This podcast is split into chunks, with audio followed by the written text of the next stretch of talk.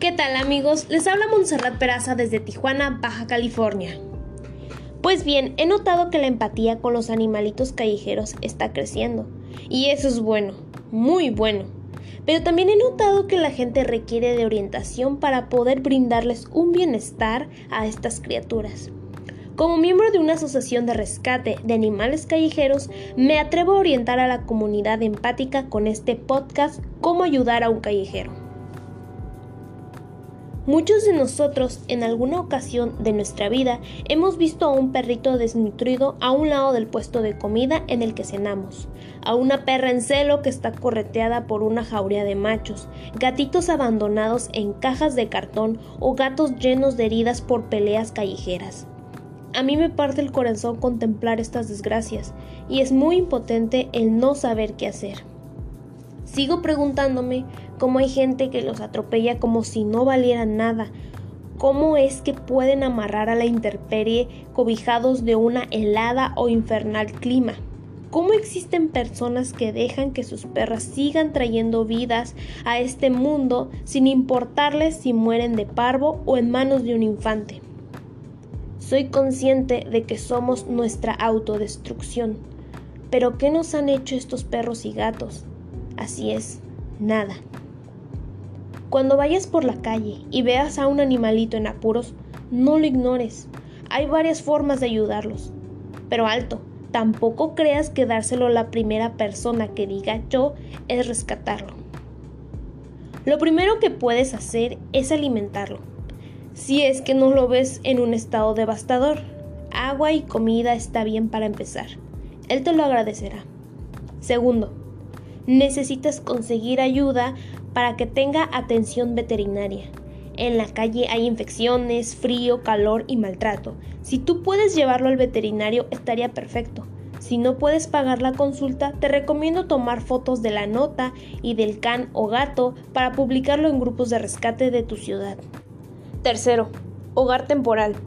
Y esto es de la parte más complicada en un rescate, más no imposible. Aquí un paréntesis. Las organizaciones de rescate están saturadas. Ellas hacen lo posible por ayudar a todos los casos que le llegan, pero no todas cuentan con fondos. Muchas de estas personas son voluntarias que se acomodan a su agenda de vida para auxiliar animalitos. Así que, claro que puedes acercarte con ellos, mas no les dejes todo el trabajo. Todos podemos poner un granito de arena. Como decía, el hogar temporal se puede buscar en comunidades de rescate, pero por favor, si tú puedes cuidar por un tiempo a este peludito, sería de mucha ayuda para él. Recuerda que ese es el objetivo, salvarlo.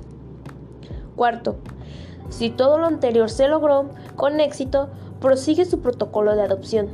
Para ello te explico algo demasiado importante. México es el primer país en Latinoamérica con mayor cantidad de perros callejeros. Si se castrara a todos los que existen, créeme que el porcentaje se reduciría. Y con esto quiero decir que si das en adopción a un animal de compañía y no lo das castrado, es probable que lo dejen reproducirse. No importa que los cachorros los den a amigos o familiares, nada asegurará que alguno de ellos termine en la calle o en maltrato. Evitemos que vengan inocentes a sufrir. Por favor, sé consciente y castra. Aparte de que la castración ayuda a reducir la posibilidad de cáncer de próstata, útero, mama y su temperamento se reduce. Quinto, asegúrate de que tengan sus vacunas básicas y desparasitación. Las vacunas previenen que su vida sea corta. Después de todo, si deseamos que viva feliz, necesita salud.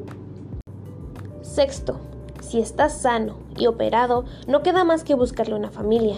Si todo lo hiciste de corazón y lo único que deseas es el bienestar del animalito, cada paso que acabo de mencionar no te pesó, al contrario, te dio satisfacción. Pero si quedaste en deudas y realmente se te complicó su protocolo de adopción, estás en todo tu derecho de pedir una cuota de recuperación, porque pues les adelantaste lo que de todos modos los dueños tenían que hacer. Para poder encontrar el hogar adecuado es relevante que analices el lugar en el que vivirá y con quiénes estará. Para ello puedes pedir requisitos. ¿Quién es el interesado en adoptar? Acerciórate con su identificación oficial. ¿Dónde vivirá?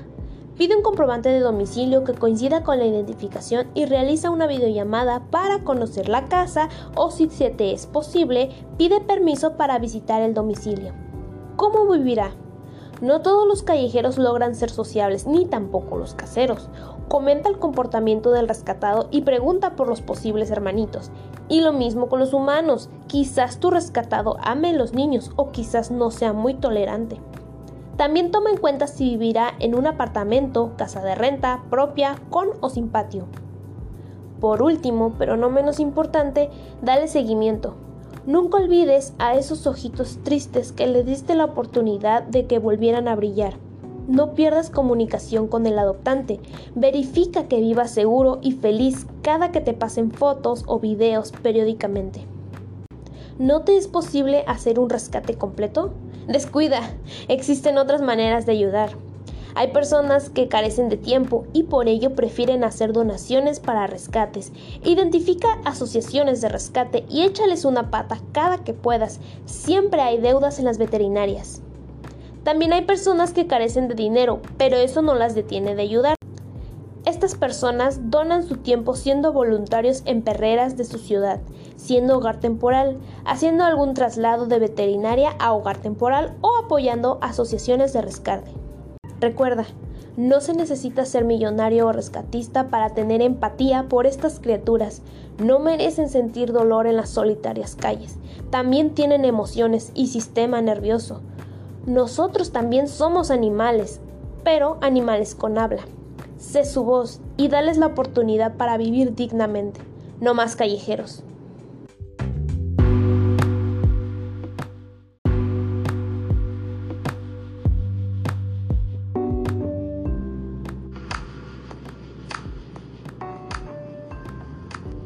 ¿Qué tal amigos? Les habla Montserrat Peraza desde Tijuana, Baja California.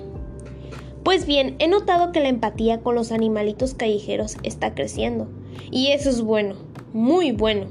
Pero también he notado que la gente requiere de orientación para poder brindarles un bienestar a estas criaturas. Como miembro de una asociación de rescate de animales callejeros, me atrevo a orientar a la comunidad empática con este podcast Cómo ayudar a un callejero. Muchos de nosotros en alguna ocasión de nuestra vida hemos visto a un perrito desnutrido a un lado del puesto de comida en el que cenamos, a una perra en celo que está correteada por una jauría de machos, gatitos abandonados en cajas de cartón o gatos llenos de heridas por peleas callejeras. A mí me parte el corazón contemplar estas desgracias y es muy impotente el no saber qué hacer.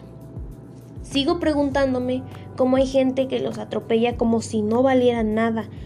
¿Cómo es que pueden amarrar a la intemperie cobijados de una helada o infernal clima? ¿Cómo existen personas que dejan que sus perras sigan trayendo vidas a este mundo sin importarles si mueren de parvo o en manos de un infante? Soy consciente de que somos nuestra autodestrucción. Pero ¿qué nos han hecho estos perros y gatos? Así es, nada. Cuando vayas por la calle y veas a un animalito en apuros, no lo ignores. Hay varias formas de ayudarlos.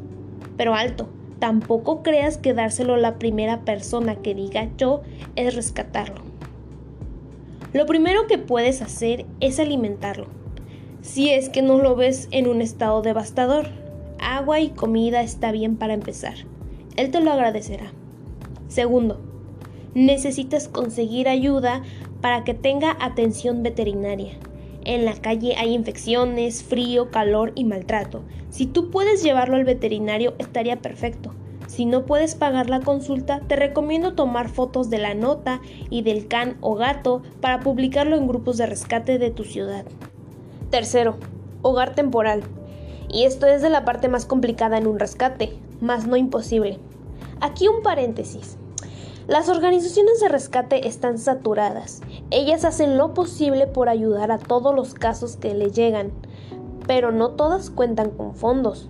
Muchas de estas personas son voluntarias que se acomodan a su agenda de vida para auxiliar animalitos. Así que, claro que puedes acercarte con ellos, mas no les dejes todo el trabajo. todos podemos poner un granito de arena. Como decía, el hogar temporal se puede buscar en comunidades de rescate, pero por favor, si tú puedes cuidar por un tiempo a este peludito, sería de mucha ayuda para él. Recuerda que ese es el objetivo, salvarlo. Cuarto, si todo lo anterior se logró con éxito, prosigue su protocolo de adopción. Para ello te explico algo demasiado importante. México es el primer país en Latinoamérica con mayor cantidad de perros callejeros. Si se castrara a todos los que existen, créeme que el porcentaje se reduciría. Y con esto quiero decir que si das en adopción a un animal de compañía y no lo das castrado, es probable que lo dejen reproducirse. No importa que los cachorros los den a amigos o familiares, nada asegurará que alguno de ellos termine en la calle o en maltrato. Evitemos que vengan inocentes a sufrir. Por favor, sé consciente y castra. Aparte de que la castración ayuda a reducir la posibilidad de cáncer de próstata, útero, mama y su temperamento se reduce. Quinto, asegúrate de que tengan sus vacunas básicas y desparasitación. Las vacunas previenen que su vida sea corta. Después de todo, si deseamos que viva feliz, necesita salud. Sexto, si estás sano y operado, no queda más que buscarle una familia. Si todo lo hiciste de corazón y lo único que deseas es el bienestar del animalito, cada paso que acabo de mencionar no te pesó, al contrario, te dio satisfacción. Pero si quedaste en deudas y realmente se te complicó su protocolo de adopción, estás en todo tu derecho de pedir una cuota de recuperación, porque pues les adelantaste lo que de todos modos los dueños tenían que hacer. Para poder encontrar el hogar adecuado es relevante que analices el lugar en el que vivirá y con quiénes estará. Para ello puedes pedir requisitos. ¿Quién es el interesado en adoptar? Acerciórate con su identificación oficial. ¿Dónde vivirá? Pide un comprobante de domicilio que coincida con la identificación y realiza una videollamada para conocer la casa o si se te es posible, pide permiso para visitar el domicilio. ¿Cómo vivirá? No todos los callejeros logran ser sociables, ni tampoco los caseros. Comenta el comportamiento del rescatado y pregunta por los posibles hermanitos. Y lo mismo con los humanos. Quizás tu rescatado ame a los niños o quizás no sea muy tolerante. También toma en cuenta si vivirá en un apartamento, casa de renta, propia, con o sin patio.